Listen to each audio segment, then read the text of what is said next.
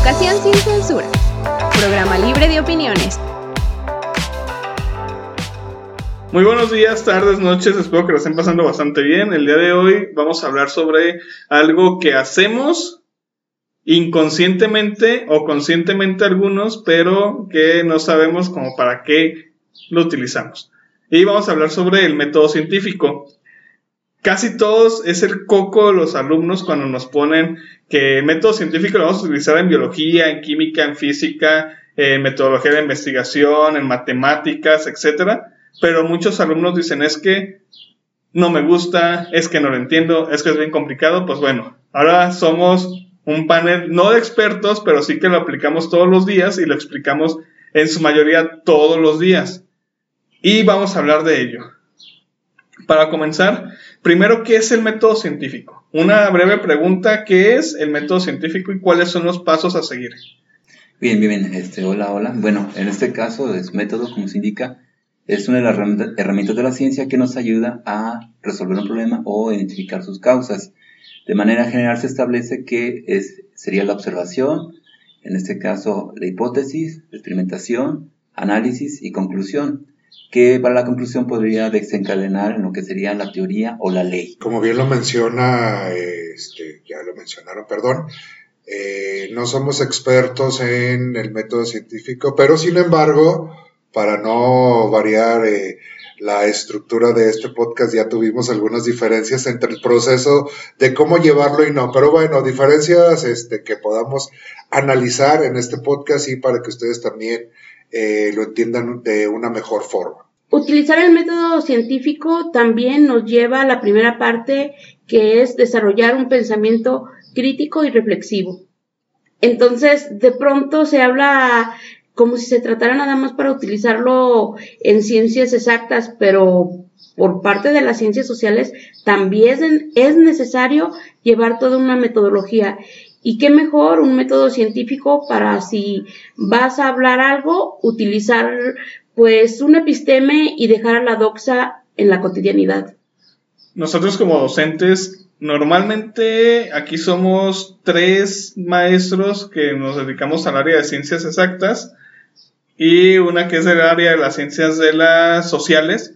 Y como, como como comenta nuestra compañera, es que también se utiliza tanto en esa área, pero también lo utilizamos en la vida diaria. Inconscientemente lo hacemos en muchas ocasiones. Por ejemplo, el primer paso, vamos a hablar de ello del planteamiento del problema. Cuando nosotros tenemos un problema, ¿qué les gustaría abordar? Como yo lo abordo en, en clase cuando vemos ese tema, problemas de la vida cotidiana y muy comunes y de moda, por así decirlo. Mi celular se calienta demasiado ese, ahora ya tenemos un problema. ¿Cuál sería la observación? Más bien, esa sería la observación. Ah. Ver el fenómeno, la circunstancia y de ahí empezar a buscar posibles respuestas que nos llevarían a la siguiente parte que es la experimentación, es decir, buscar las causas o elementos que nos permiten identificar por qué se debe o a qué se debe dicho fenómeno. De ahí eh, aplicaríamos nuestras posibles respuestas y cuando este problema se repita, bueno, tenemos ya el conocimiento para identificarlo y volverlo a aplicar y no realizar, por ejemplo, otra vez la experimentación.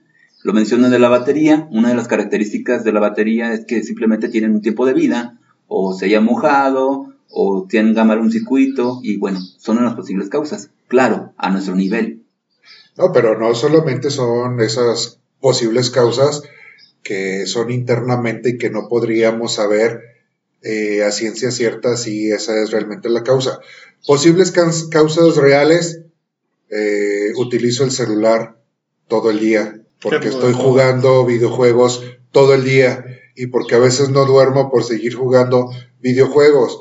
No, no juego, este, no, o no este, interactúo con videojuegos en el celular. Bueno, me lo paso en TikTok todo el día me la paso en Facebook todo el día, me la paso en Instagram todo el día. Bueno, que esas son como eh, posibles eh, causas del problema de que se caliente mi celular. O el ambiente. Y si también le agregamos que aparte, algunas ocasiones estamos cargando el celular y al mismo tiempo lo estamos usando, ahí en esa búsqueda de las posibles causas e incluso ya estamos entrando a lo que es la hipótesis. Exactamente, son analogías o son este, pequeños ejemplos que utilizamos del día con día. Hay otro ejemplo que a mí me gusta utilizar mucho, que es cuando vamos a cruzar la calle. Cuando vamos a cruzar la calle, primero hacemos la observación y vivimos en México, acuérdense que aquí tenemos que voltear hacia los dos lados porque muchos tenemos de que si viene el coche por la derecha, voltea hacia la derecha, ¿no? Pero no pasa el pedazo de persona que viene por el lado izquierdo, etcétera. Ahí ya tenemos eh, nuestra observación, tenemos nuestro planteamiento del problema. Luego viene, pues, así, la parte de experimentación, ¿ustedes cómo lo abordarían? En ese pequeño ejemplo. Volviendo al ejemplo de, del calentamiento del celular, siendo una posible causa el eh, uso excesivo, bueno, si lo utilizo 20 horas al día, bueno, hoy lo voy a utilizar solamente 11 horas, a ver qué si con eso que haga, eh, con esa pequeña acción que haga, se corrige un poco el problema o se corrige definitivamente. Eh, al momento de atravesar la calle, pues bueno, la experimentación sería lo que hacemos en la vida cotidiana. No nos fijamos al atravesarnos la calle. Y nos vamos como, iba a decir algo, pero no, como que y nos vamos directito, la verdad. Entonces, tenemos que entenderlo desde ese punto. Ahora hay muchos otros ejemplos como, ¿qué otros ejemplos se les viene a la mente? Por ejemplo, los niños se aplican el método científico desde sus primeros años. Un niño empieza a ver que algo se mueve, le llama la, atención, se acerca, lo toca, lo palpa, incluso lo lleva a probar. Y él puede saber si a partir de esto es un elemento amigable o algo que le puede hacer daño. Lo puede aprender de un camino agradable o por medio del sufrimiento del dolor. Simplemente la experimentación del fuego ¿Qué se le dice a un niño que no te acerques al fuego? Pero pues el niño a veces no entiende o no comprendemos en ese momento qué es lo que pasa con el fuego. Y a veces lo experimentamos y quedan esas marcas para toda la vida. A ver, yo voy a hacer una pregunta que a lo mejor no tiene que ver tanto con el método científico, pero a ver, ¿dónde termina el método científico y dónde empieza el conocimiento empírico? bueno, en este caso, el conocimiento empírico es dado a la experiencia y tiene elementos. La característica es que no lo puedo replicar de manera controlada, que sería la experimentación. Ahí donde radica la principal diferencia, donde yo puedo replicar bajo condiciones controladas lo que yo busco y de ahí descartar o aceptar elementos que me lleven a mi teoría o a mi ley. A diferencia de, por ejemplo, lo más común es, por ejemplo, el té de manzanilla. Sabemos que tiene ciertas propiedades o ciertas características y que de manera empírica lo empleamos, pero más allá, pues no lo hemos experimentado o quizá ya de, manera científica eh, sacaríamos los ingredientes, elementos activos, que son los que producen la sanación, eh, cuantificarlo, establecer sus pros y sus contras, porque por ejemplo la manzanilla no a todo el mundo le cae bien. Entonces ahí empezamos a separar lo que es el conocimiento empírico y el conocimiento científico. Una de las razones por las cuales este va casi de la mano es porque si iniciamos de forma empírica o del sentido común para llegar a esa observación. Pero ya cuando llegamos al análisis, entonces ya estamos realmente aterrizando en lo que es el conocimiento científico, que quizás dentro de la cotidianidad no lo mencionamos con ese tipo de palabras, pero ya cuando nosotros somos reflexivos y tomamos conciencia de esa cotidianidad e incluso estamos haciendo algún registro, ahí ya hablamos también del método científico. Que también otro punto, otro aspecto que quisiera eh, considerar es que cuántas veces eh, la mercadotecnia utiliza como método científico, científicamente comprobado, y sabemos que eso no cumple ni con las características y que solamente es eso, una herramienta de mercadotecnia para vendernos productos que nos harán aparentemente la vida más fácil o no. Por ejemplo, si yo digo que lamber el suelo es científicamente comprobado que te hace enfermar, ¿lo van a entender así? ¿Por la mercadotecnia? ¿O lo van a hacer? Depende cómo lo vendas. Exactamente. Aquí hay algo que yo se los digo con una frase muy breve, que les digo, el conocimiento científico se cuestiona y de acuerdo a lo que se va indagando, que se va encontrando, se va modificando y siempre es cuestionable.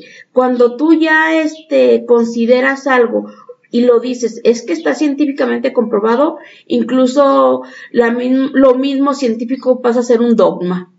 Justamente ese dogma en los años 60 o en los años 50 se consideraba que fumar era bueno para la salud y teníamos publicidad en la que se alentaba este hábito y en la actualidad conocemos y sabemos que las consecuencias de este hábito, pues bueno, generan como cáncer desde la ubicación de las cajetillas.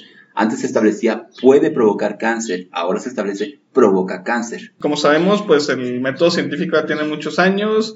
Esto viene desde el siglo XV, que fue Leonardo da Vinci, Copérnico, Kepler, Galileo Galilei, etcétera, que pues ellos fueron así que estructurando para fechas actuales, ya se está estructurando más y se sabe qué es. Claro, pero no olvidemos aún más atrás, desde Aristóteles, Ptolomeo, este, Hipatía, o sea, realmente, este, hay que cuestionarnos ahora nosotros que estamos dentro de la educación, es cómo, cómo proyectar o cómo inducir al alumno para que esa cotidianidad se vuelva significativa y reflexiva.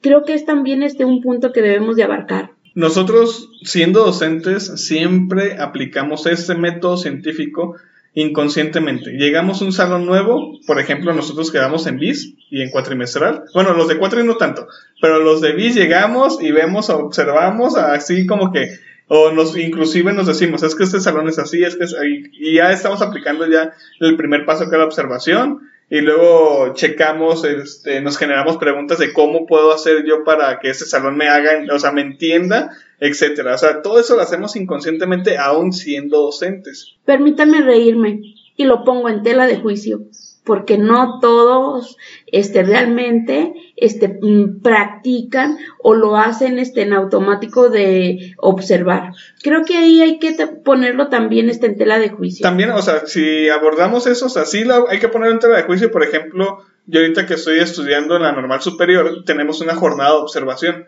Cuando vamos a ir a las escuelas, nos dicen, su escuela es tal, sus grupos son estos y vamos a observar a los alumnos desde su comportamiento, desde cómo se dirigen con el docente, desde, o sea, todo el ambiente dentro, dentro de la escuela, dentro del salón y fuera de la escuela también tenemos que abordar eso. Exactamente, y para ello supongo que usted se vale de algunas herramientas, ya sea desde algún registro, alguna bitácora, este, pero precisamente para aterrizar esa información y que no nada más quede Sí, o sea, que, quede volando, o sea, inclusive en las planeaciones que a nosotros nos piden, nos piden ese contexto, pero estamos nosotros aplicando inconscientemente ese método. Eh, yo les preguntaría, hay un principio que dice que se puede medir, se puede controlar. ¿Cómo esa parte o esa área lo cuantifica? Yo desconozco esa parte. En cuanto a las ciencias sociales, ¿qué herramientas toman o qué elementos? Digo, porque han escuchado que, por ejemplo, la psicología se cuestiona mucho sus métodos por ejemplo, el de las manchas. Eh, unos psicólogos interpretan una cosa y otros psicólogos dan otra respuesta. Ustedes, eh, desde esa área, ¿cómo lo manejan? No, no, ahí estaríamos hablando incluso diferente corriente psicológica que es lo que se está buscando. Por ejemplo, si yo me mm, menciono, por decir alguno, la gestal, que sobre todo se enfoca desde el proceso, pues, de que se no de que se concibe, sino de que se le da la identidad a la persona, entonces voy a utilizar otro tipo de herramientas, pero el método científico tiene que ser igual, porque es una forma popular de decirse, si estoy hablando que la burra es gris, ah, perfecto, pues tráeme los pelos grises de la burra, si no, no existe aunque suene muy cerrado, este, se tiene que comprobar precisamente lo que se está diciendo. Y si ya se, si concluye en un estudio que no pueda ser este, este realmente cuantitativo y cualitativo, entonces déjeme decirle que se está aplicando mal un método y también una corriente psicológica. Tendríamos que, sí, definitivamente tendríamos que tomar eh, otros factores porque, por ejemplo, se sabe que las leyes son interpretativas, no solamente en México, sino en todo el mundo. La psicología también es interpretativa. Es que quiere decir, bueno, yo puedo defender eh, a un asesino serial con los mismos principios legales que me marque eh, las leyes de cualquier país, como también con esos mismos principios puedo defender al acusado. ¿Sí? Entonces, de la, forma que lo estoy interpretando es de la forma que lo voy a dar a entender. Entonces, bueno, sí puede aplicarse el método científico, pero eh, pues ahí sería y ya también siendo eh, confirmados con algunos otros métodos también. Ah, claro que sí. Esa es la razón por la cual siempre hay otras disciplinas auxiliares para que complementen cierto estudio, no nada más desde el punto de vista psicológico, no. ¿Qué más dice? Porque si no lo puedes comprobar, como el maestro lo dice, pues no existe. Eh, otro detalle que yo quizá para ya concluir establecería lo siguiente, que eh, la ciencia o el conocimiento está regido al cambio, no es un dogma de fe, no es porque lo dice la ciencia. Lamentablemente en la actualidad lo dice tal organización, no tienen la verdad. Solamente en ese momento las condiciones y las características nos dan una respuesta. ¿Que puede cambiar? Sí. ¿Que se debe de cuestionar? Sí. Pues bueno, ya para concluir, eh, entonces el método científico, así en conclusión, lo utilizamos todos los días así a manera general. parte de la es parte de lo, de lo que vivimos el día con día, pero lo hacemos inconscientemente. ¿Estamos todos de acuerdo? Sí, sí. No. Bueno, Esperanza dice que no. Ella siempre nos va a llevar a contrario en todo. bueno, hay punto de debate. Pero bueno, eh, espero la estén pasando bastante bien. El día de hoy terminamos con ese tema. No hay conclusión. Queda abierto a debate. Si tienen comentarios, si tienen dudas, si tienen quejas, sugerencias, eh, voy a dejar el correo electrónico del mismo para que ahí nos hagan sus comentarios. Y pues bueno, ¿alguna opinión? Eh, nada más a nuestros alumnos que nos escuchan, que ya me dijeron que sí tienen muchos comentarios que, que hacer, pero que no los hacen por temor a represalias. Ya se los había dicho, no va a haber represalia alguna. Háganlo en los comentarios que nos tengan que hacer, por favor. Si aplicáramos más el método científico en nuestra vida, nos evitaríamos muchos problemas Exactamente. Entonces, bueno, eso es todo por el día de hoy. Que tengan muy excelente día, mañana, tarde, noche, no sé. Escúchenos con quien más confianza tengan. Hasta la próxima.